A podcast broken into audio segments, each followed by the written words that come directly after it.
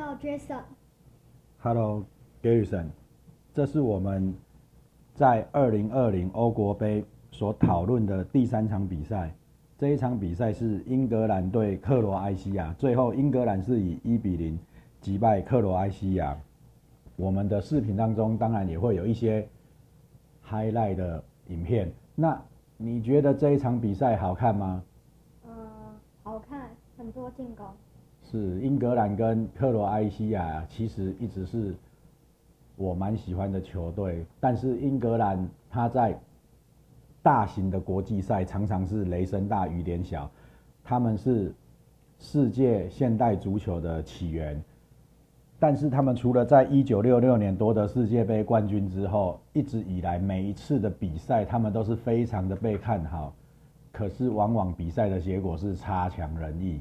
克罗埃西亚就不同了。克罗埃西亚虽然是一个小国，不到五百万的一个国家，但是他们一直以来在大型比赛的战绩都非常的不错，特别是在世界杯，而且也都会有一些球星表现的非常好。像二零一八年的时候，他们的主力球员 Matrick Luka Matrick，他拿到了世界的足球先生，这是打破了 C 罗跟梅西垄断十年。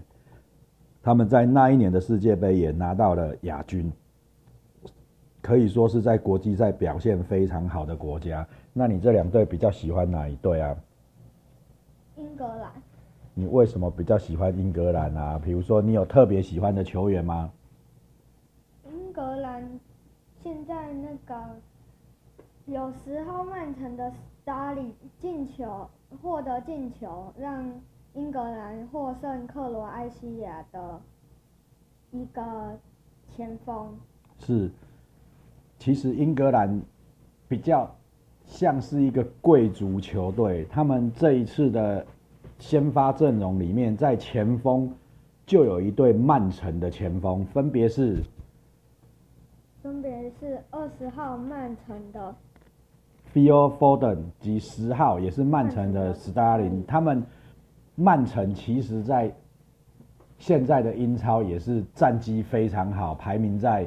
前三名的球队，甚至可以说是第一名的球队，而他们在后防上也有曼城的，曼城的五号还有二号，John Stones 以及 Walker，他们也是曼城后防上非常重要的一个球员。那英超可以说是现在世界上最有钱的职业足球联盟。那在英超第一名的球队里面，就有四名球员。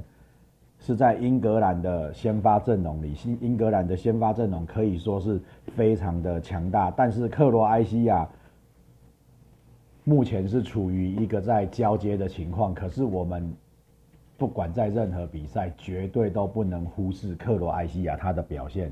就好像在一九八九八年的时候，克罗埃西亚也没有非常的看好，但是他们当时也有一个超级球员。荣获九八世界杯的金球奖的舒克，这么久之前的人，你怎么会知道呢？因为我有足球卡。哇，你有这么有价值的足球卡？是舒克在克罗埃西亚一九九八年的时候，他是拿到世界杯的一个金靴奖，也就是进球最多的球员。其实我非常佩服克罗埃西亚这个国家。他们的人口不到五百万人，可是你看，目前的 NBA 里面也有卢卡当西区，几乎已经快成为 NBA 下一代的接班人。而他们在足球的也是卢卡，卢卡曼奇奇可以打破 C 罗跟梅西垄断十年的这足球的记录，这真的也是非常的不容易。所以我们不可以去小小看他们。其实，在克罗埃西亚这一支球队里面，虽然说他们的一些主力球员，一八年门将的 s a b e s k 以及中锋 m a j o r k i k 以及攻击手 p a k e t 都已经退休，但是他们现在在前锋的位置上，依然都是有一些在国际米兰、AC 米兰踢球的一些非常不错的球员，但是在整个深度上会比较不足，进入十六强应该是没有问题。走到更前面，可能在板凳的深度上会是比较隐忧的地方。不过我们后面应该还有很多机会可以讨论这两支球队，因为他们应该都可以没有问题的进入十六强，对吧？对，那英格兰是你第几喜欢的球队？在这一次的比赛当中，欧洲现在啊？欧国杯啊，哦对啊欧，国杯，嗯，大概是第五名吧。这么后面，我以为英格兰是你最喜欢的前两三支球队，好吧？那希望接下来我们能再聊聊更多你更喜欢的球队。最后，让我们再来看一下精彩的 Kevin Phillips 传给 Sterling 的这一个关键进球，英格兰获得这一个进球，也取得这次的比赛。那他们应该是进为进入那个十六强吃了一剂定心丸。不过，在这里要特别的强调一下，如果在这一组以分组冠军来进入十六强，下一场比赛会遇到法国、葡萄牙及德国的第二名，那真是一场精彩的比赛了，是吗？是葡萄牙之音，呃，现在好像，嗯，没办法进了。怎么会呢？德国、法国、葡萄牙应该都可以进吧？他们还没有开打，你这么不看好葡萄牙？他们有 C 罗哎、因为只有，因为只有前两名可以进，葡萄牙应该是第三。